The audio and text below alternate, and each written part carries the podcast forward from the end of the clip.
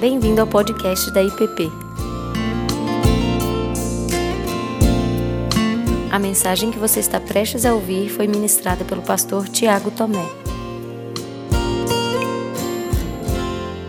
Bem, nós iniciamos hoje uma, uma série de cinco mensagens baseada no Evangelho segundo Marcos. E o título da nossa série é essa: A Caminho, a caminho de Jerusalém. E então, até a Páscoa, é, mais cinco domingos, nós meditaremos nesse, nos movimentos de Jesus no Evangelho de Marcos, esses movimentos que visivelmente conduzem a Jesus para Jerusalém, quais são as implicações dessa subida para Jerusalém, não só para Jesus, mas para os discípulos de Jesus. Vamos olhar para, para a paixão de Jesus no Evangelho de Marcos, bem como a ressurreição a, de Jesus a partir dessa lente do Evangelho de Marcos. E hoje é a nossa mensagem introdutória, a caminho de Jerusalém. E eu quero ler com você dois versos. O primeiro deles está em Marcos capítulo 1, verso 1. Marcos 1, 1.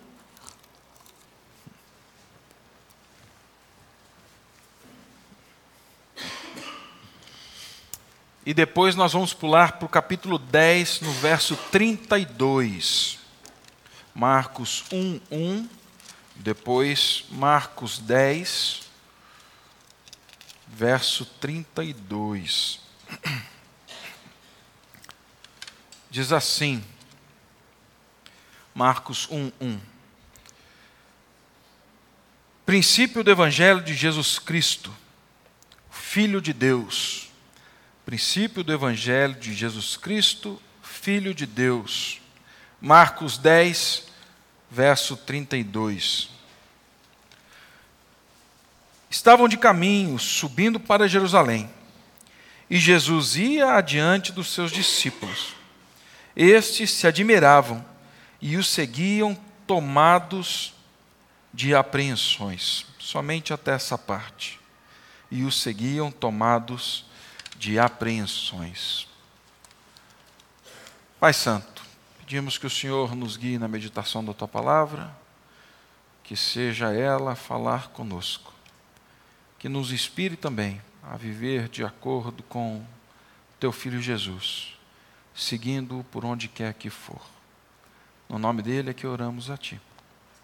Amém. Amém.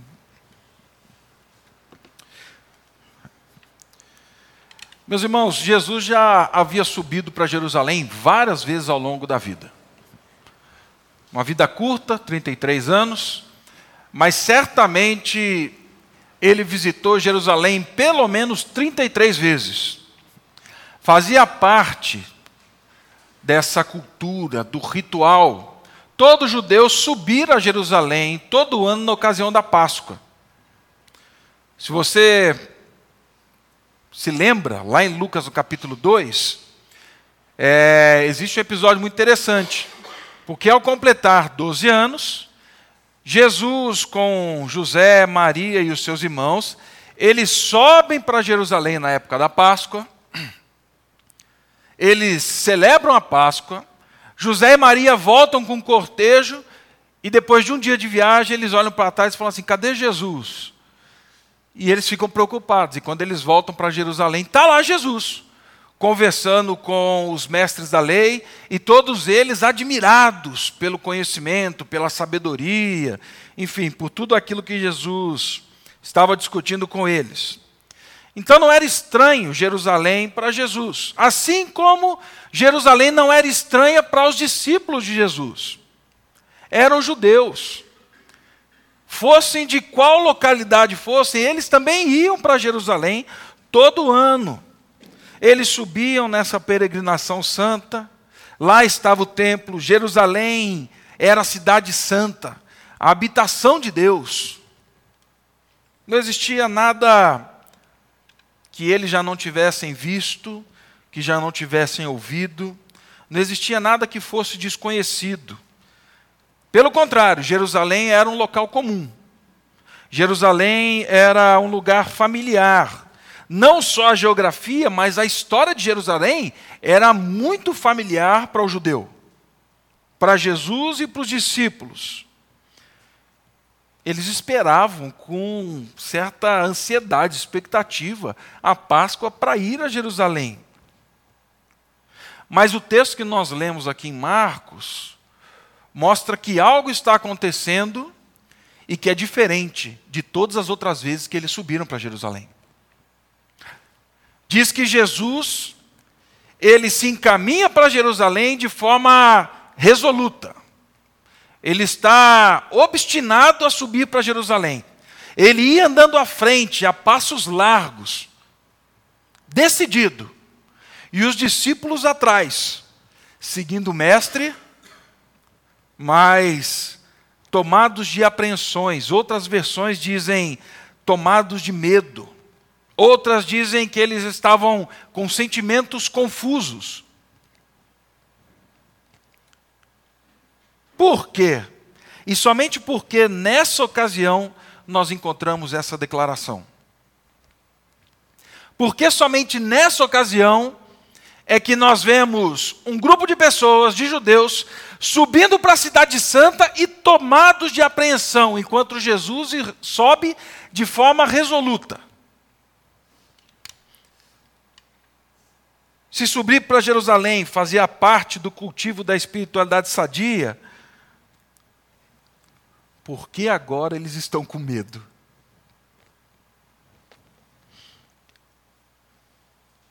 O que significava para Jesus subir para Jerusalém? E o que significava para os discípulos seguirem Jesus até Jerusalém? Para nós entendermos a força desse verso 32 do capítulo 10, dentre muitas coisas, eu gostaria de ressaltar dois pontos hoje nessa mensagem introdutória. Nós precisamos entender quem é Jesus no Evangelho de Marcos, e nós precisamos saber o que é Jerusalém. O que Jerusalém representa ou deixou de representar. Só assim nós vamos entender por que Jesus dá passos largos a caminho de Jerusalém e os seus discípulos ficam temerosos.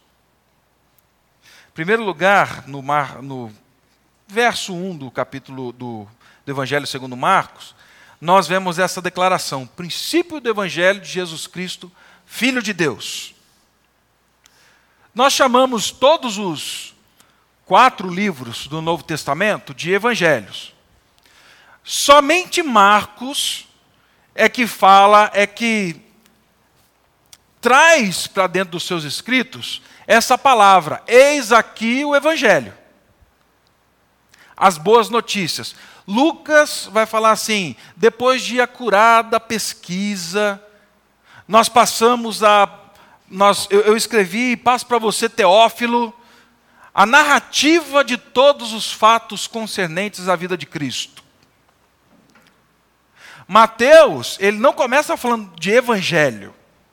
Mateus começa falando de uma genealogia. Mateus está preocupado em resgatar tudo lá de trás. João, ele começa falando do Verbo, Criador de todas as coisas. Ele é o princípio, ele estava com Deus, ele era Deus. Só Marcos é que começa falando que os relatos a partir dali eram então o Evangelho, princípio do Evangelho de Jesus Cristo, o Filho de Deus. Marcos escreve assim porque tudo que ele vai desenvolver na sua história é sobre o propósito e a mensagem de Jesus Cristo. Palavra evangelho ela encontra consonância com o propósito do escrito de Marcos. Ele apresenta Jesus como rei, e não só um rei distante, ele apresenta Jesus como um rei ativo, presente, que conhece a realidade dos seus súditos, que conhece a realidade do seu povo, que se compadece deles. Marcos apresenta um rei que está preocupado com a dor e com todo o mal que aflige o seu povo, seja ele de que natureza for. E aqui abre um parênteses. Marcos é o evangelho que mais fala de possessão demoníaca. E os demônios se levantando e falando assim: Por que vieste nos atormentar? Nós sabemos que você é o Cristo, o Filho do Deus vivo, é um demônio.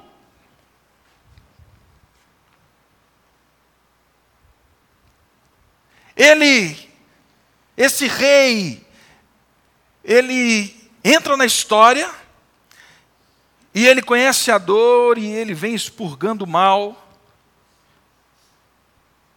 com milagres, curas, com libertação de demônios. Marcos vai mostrando que esse rei estava presente. E quando um rei está presente, quando um rei vai chegar, é normal que alguém o preceda como um mensageiro. Alguém que prepare o caminho. Logo depois ele fala de João Batista, que prepara o caminho para a chegada do rei. Sobretudo, Marcos está enraizado nas palavras do profeta Isaías. No Evangelho de Marcos, nós temos inúmeras pinceladas do profeta, do profeta Isaías. Ele fala de Jesus como a salvação para um mundo perdido. Ele é o Messias prometido de Deus. É impossível lermos Marcos sem nos lembrarmos de Isaías. Principalmente quando o profeta disse assim: Acorde, acorde, Sião, e revista-se de força. Vista as suas roupas finas, ó Jerusalém, cidade santa, porque os incircuncisos e os imundos nunca mais entrarão em você. Levante e sacuda a poeira, ó Jerusalém cativa, livre-se das correntes do seu pescoço, ó filha de Sião, porque assim diz o Senhor: por nada vocês foram vendidos, e sem dinheiro serão resgatados. Porque assim diz o Senhor Deus: o meu povo no princípio desceu ao Egito para nele habitar e a Assíria sem razão os oprimiu. Agora, que farei eu aqui, diz o Senhor? Pois o meu povo foi levado por nada. Os seus opressores dão uivos, diz o Senhor, e o meu nome é blasfemado todo dia sem cessar. Por isso, o meu povo saberá o meu nome. Por isso, naquele dia, saberá que eu sou quem diz: Eis-me aqui. Quão formosos são os pés, são sobre os montes os pés dos que anunciam as boas novas, que faz ouvir a paz, que anuncia coisas boas, que faz ouvir a salvação, que diz a Sião: o seu Deus reina. Marcos está dizendo o tempo todo: Jesus Cristo reina. A boa notícia é que ele é o Filho de Deus e ele reina. Essa designação, então, de evangelho, diz respeito a essa realidade. Diz respeito ao que Deus fez e continua fazendo, ao que Deus realizou e continua realizando na história. Não ao que eu faço ou ao que você faz em resposta ao Evangelho. Isso não é Evangelho. Evangelho é o que Jesus Cristo realizou em nome de Deus para a salvação de todo aquele que nele crê. Ele está falando disso. Quando ele fala que é o Evangelho de Jesus, ele está falando do Salvador. Você se lembra também comigo, lá em Mateus, no capítulo 1, quando José fica sabendo que Maria está grávida, ele se assusta. E ele está pensando ali, como é que eu vou fazer para terminar esse casamento sem que Maria seja desonrada? Então, ele dorme, e em sonho um anjo vem e diz assim: José, acolha Maria porque o que nela foi gerado é do Espírito. E eis que você lhe dará o nome de Jesus, porque ele salvará o seu povo dos seus pecados. O nome dele é Jesus, mas também é Cristo.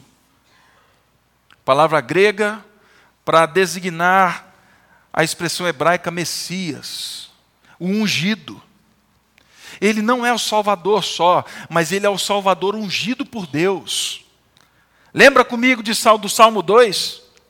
Por que se enfurecem as nações? Por que tramam em vão contra o meu ungido? Eu o instituí. Não é uma eleição, não é uma nação. Eu o instituí, o Salvador e o Salvador ungido.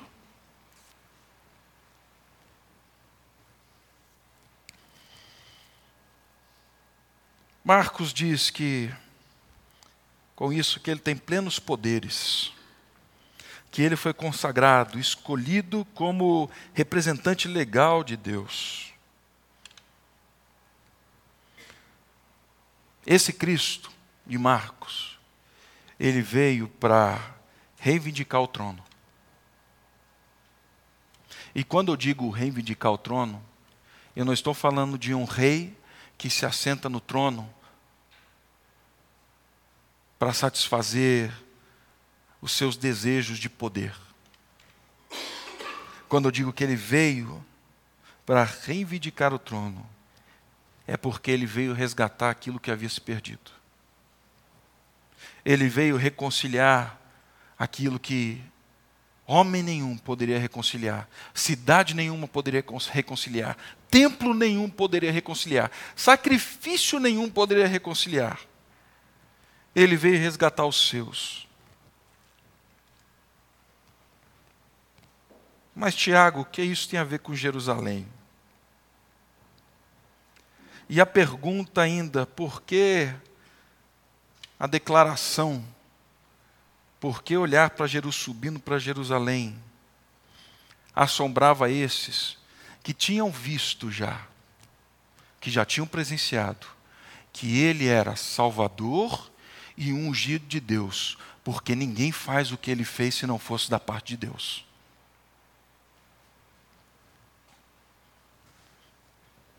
Aí nós chegamos em Jerusalém. Depois da confissão de Pedro, no capítulo 8, no verso 29, quando Pedro fala assim: Tu és o Cristo, filho do Deus vivo, que vai ser tema de uma das mensagens, nós temos uma série de anúncios de Jesus. Em todos eles, Jesus diz que vai para Jerusalém. E que lá em Jerusalém ele seria acusado, julgado, condenado e crucificado. Mas que ao terceiro dia ele ressuscitaria.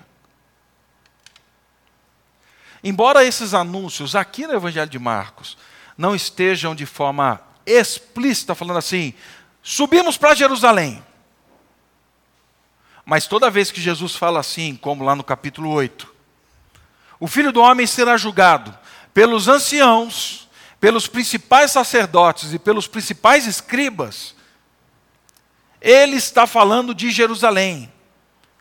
Ele não está falando do ancião, da pessoa velha, de idade. Ele está falando desse ancião respeitado, de um líder religioso.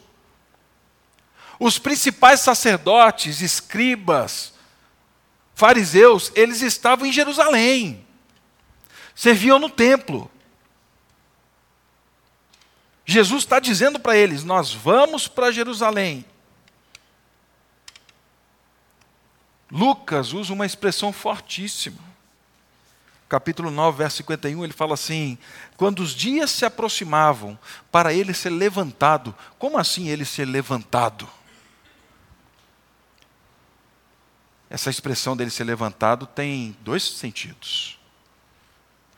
O primeiro é, ele seria levantado como rei, mas ele seria levantado como rei numa cruz. Chegando os dias de ser levantado, decidiu ele, decidiu dirigir-se para Jerusalém. E por quê? Por que Jerusalém? Se você olhar comigo o Evangelho de Marcos, dois terços dele se passam na Galileia, Decápolis, algumas outras cidades. Um terço passa em Jerusalém. E um terço de Jerusalém é só pepino, gente.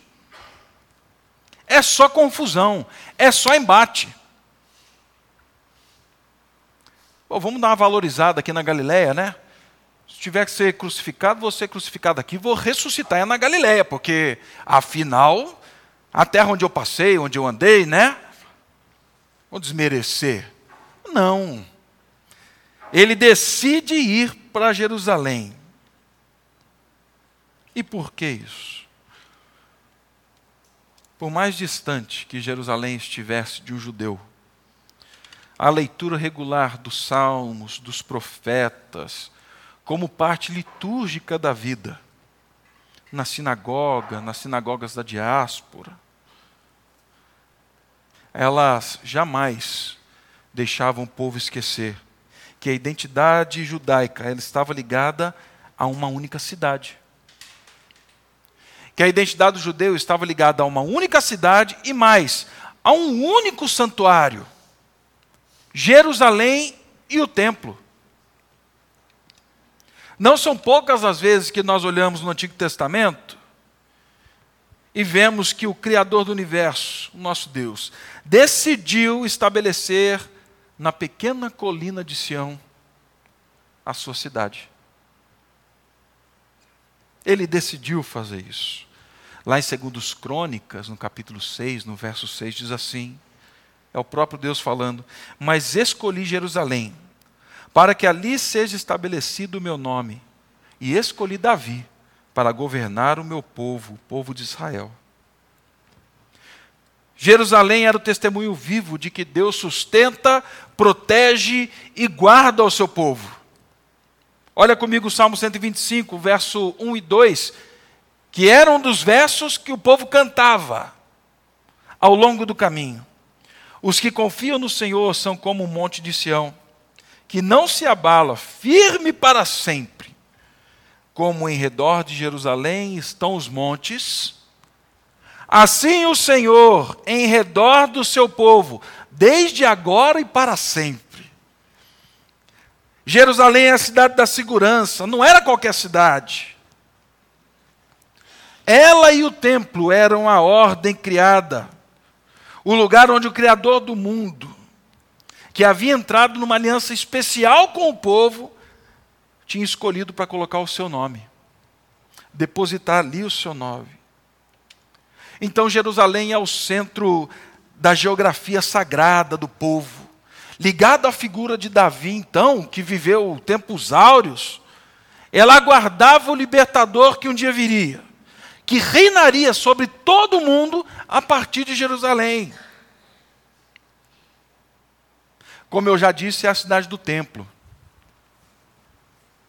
É a cidade que detém a presença gloriosa de Deus, a Shekinah.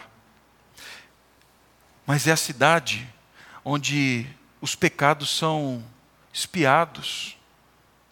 O templo, o altar, a arca, os sacerdotes estão ali. É o caminho do perdão, da reconciliação com Deus.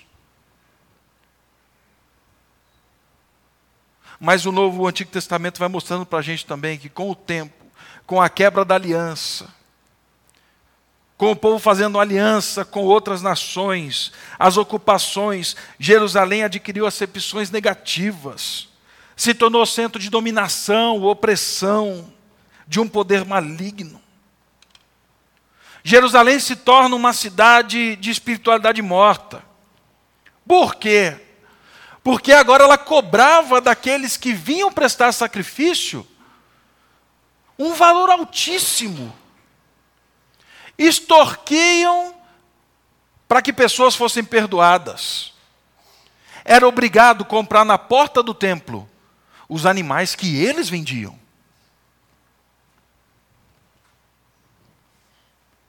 Jerusalém não se torna só de uma cidade de religiosidade morta, mas ela se torna uma cidade com intenções assassinas.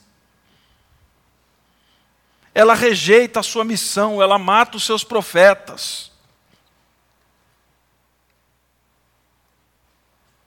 Por linhagem, João Batista deveria ser o sacerdote. Mas não. Anás e Caifás, num complô, e vendo que o templo era um local de grande lucro, eles tomam o poder, eles tomam a gerência do templo. E aonde está João Batista? No deserto, não no templo. E mais, João Batista é morto, e a cabeça dele é entregue numa bandeja, numa festa. Está achando que é absurdo falar que Jerusalém se tornou uma cidade assassina? Olha o que Jesus diz lá em Lucas, capítulo 13, verso 34 e 35. Jerusalém, Jerusalém, a cidade que mata os profetas e apedreja aqueles que são enviados a ela. Quantas vezes eu desejei reunir seus filhinhos juntos como uma galinha reúne a sua ninhada sobre suas asas, e você não estava disposta. Veja Jerusalém, a sua casa está desolada. E eu lhes digo que você não vai me ver até que chegue o um momento em que você dirá: Bendito, abençoado aquele que vem em nome do Senhor. Infelizmente, os alertas dos profetas, os juízos é que se tornam verdade em Jerusalém. Mas Deus não ia deixar a história assim. Deus estabeleceu uma cidade, Deus estabeleceu um templo que apontavam para uma realidade maior. Por isso ele diz lá em Zacarias: Eu ajuntarei todas as nações para a peleja contra Jerusalém. Então eu, o Senhor, sairei e pelejarei contra eles. O que vocês estão vendo acontecer não vai ficar assim. Ele continua em Zacarias ainda dizendo: O Senhor ferirá todos os povos que guerrearem contra Jerusalém.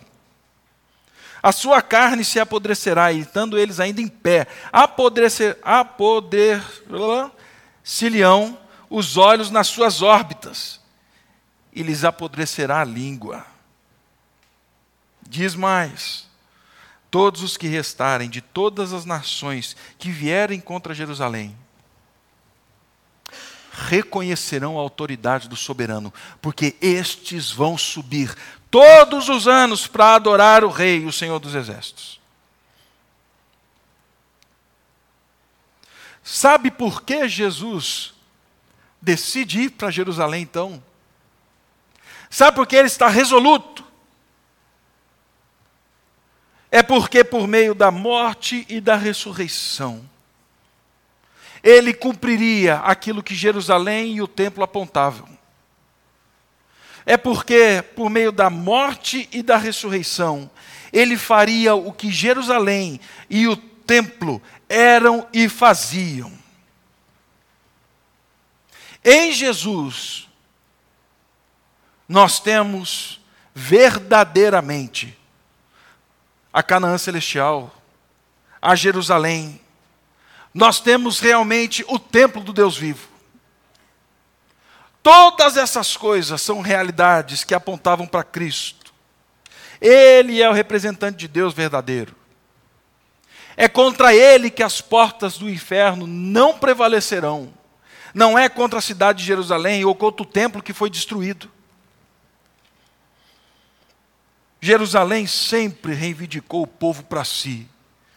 Você é judeu e não se esqueça de mim. Você é judeu, então venha todo ano prestar seu sacrifício aqui no templo. Ela reivindica o povo para si. E Jesus diz assim: não.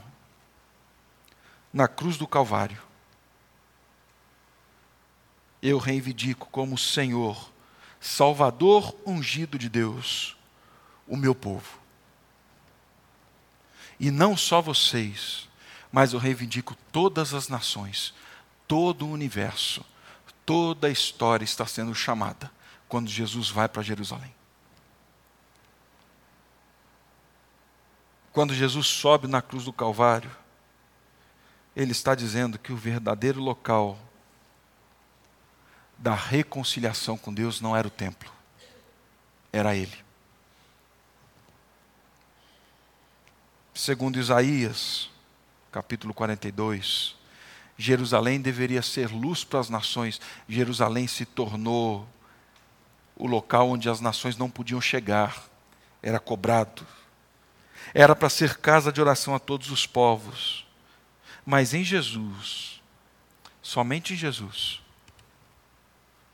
a luz para todas as nações brilhou. Somente em Jesus, os homens de todas as nações se voltam agora para falar com Deus. Tiago, de onde você está tirando isso? João 1, verso 12 e 13.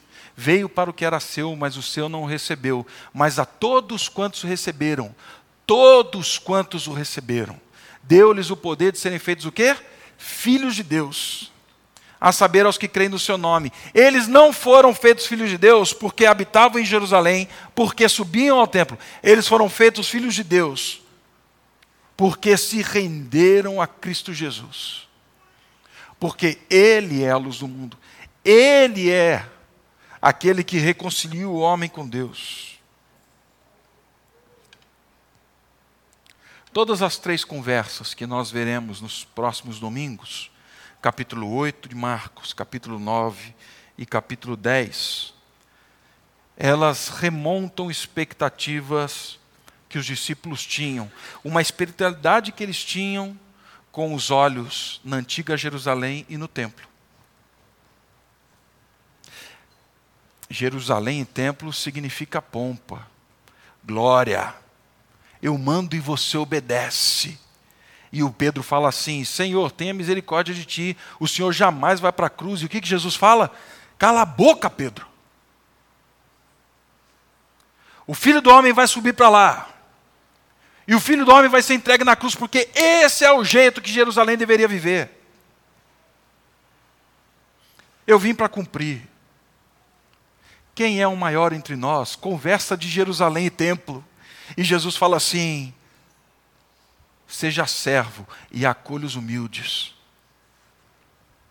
Senhor, quem vai estar à sua direita ou à sua esquerda? Capítulo 10, ele fala assim: rapaz, você não entendeu nada. Você tem que ser escravo de todos. É enfático. É muito enfático. Porque para pertencer à Nova Jerusalém,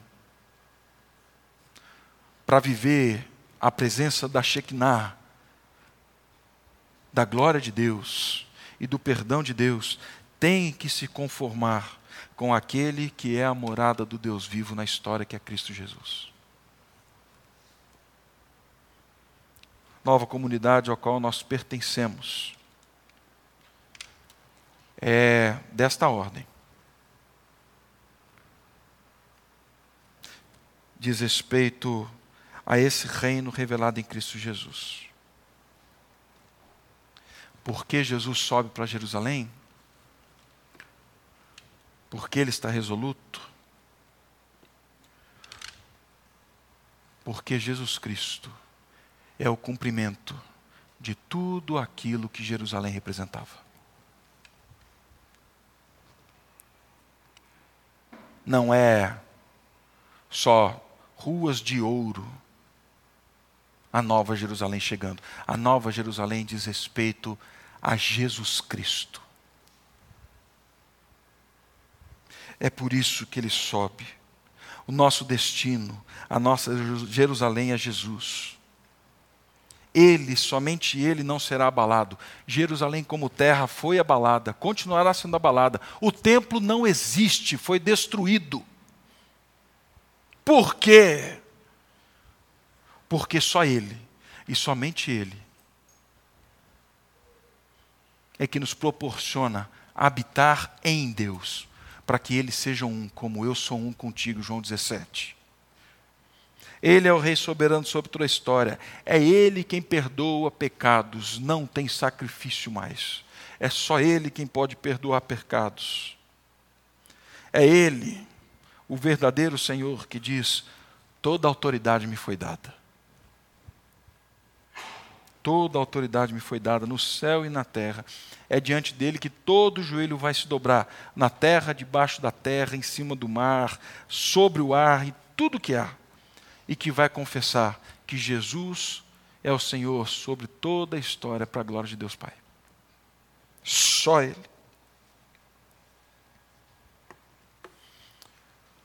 Um amigo que trabalhou no Morro do Borel, no Rio de Janeiro, durante alguns anos. É, ele é carioca, missionário da Jocum, e diz que a igreja dele fazia essas viagens constantes para Jerusalém, né? Faça viagem com o pastor fulano de tal e conheça os lugares sagrados. Bom, gente, eu, eu gostaria de conhecer, tá? Se você quiser dar uma passagem para mim, eu vou. Tá? Não tem problema nenhum com isso. Mas ele falou assim: rapaz, eu queria tanto conhecer Jerusalém. E a minha igreja, que fica na região nobre, estava organizando a viagem para ir para Jerusalém. E ele falou assim: cara, a gente matava, a gente vendia o almoço para comer a janta, lá no Borel. E aí ele falou que naquela semana, onde foi anunciado, e ele sempre quis conhecer tal, ele subiu, subiu no Morro do Borel, e se você já foi lá, existe uma cruz lá, até hoje, bem no alto do morro. E ele foi orar. Orar e falando, Deus, o senhor sabe que eu queria muito ir para lá. E tinha alguma, acontecido algumas coisas naquela semana que tinham amargado o coração. E aí ele falou que enquanto ele estava orando, nessas experiências que presbiteriano não consegue explicar direito, Deus falou assim: meu caro, mais importante do que você andar nas ruas onde eu andei, mais importante do que você visitar o local onde o templo foi construído, é você me fazer andar onde nunca eu andei. E é você ser a expressão exata daquilo que eu fiz no templo, perdoando o pecado de muitos, por onde eu nunca passei.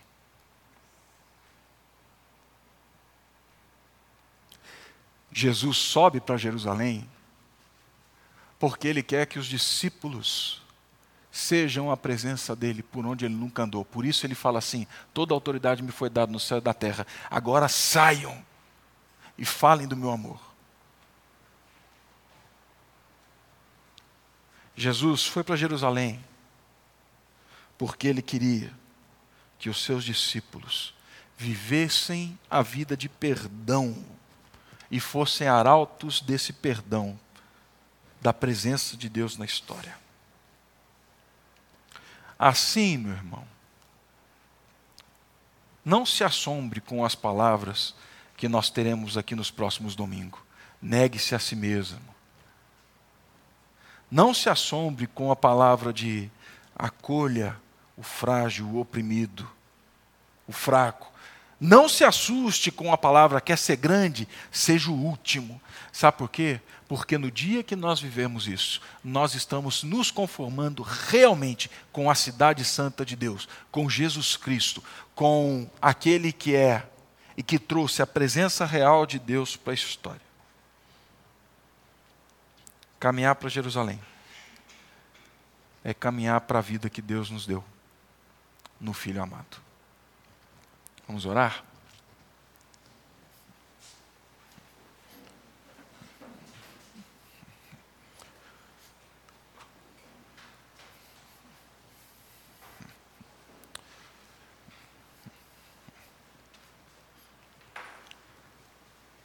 Pai Santo, Senhor enviou teu filho Jesus para que pudéssemos entender que não é um local, não é um prédio onde o Senhor habita, mas que a tua grandeza, glória, majestade, poder, soberania estava no teu filho Jesus. Ele, somente Ele é a nossa segurança, não montes que nos cercam ele, somente Ele, é o sacrifício real, verdadeiro, único, para que os nossos pecados sejam perdoados. Ele, somente Ele, é o Senhor e o Rei sobre toda a história. Que a lembrança, Pai, dessas verdades nessa noite nos conduzam a uma vida de conformidade. Conformidade, sim, com o teu reino, conformidade com a Cidade Santa, mas não com prédios, não com ruas, mas com o caráter do teu filho Jesus. Que, Pai Santo, possamos perceber também que talvez,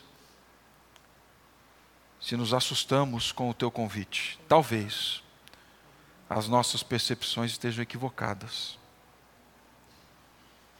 Possamos nos conformar com caminhar com o teu filho rumo a Jerusalém e de forma graciosa percebemos a grande libertação que o Senhor nos oferece nesse caminho. No nome de Cristo Jesus. Amém. Você acabou de ouvir o podcast da IPP.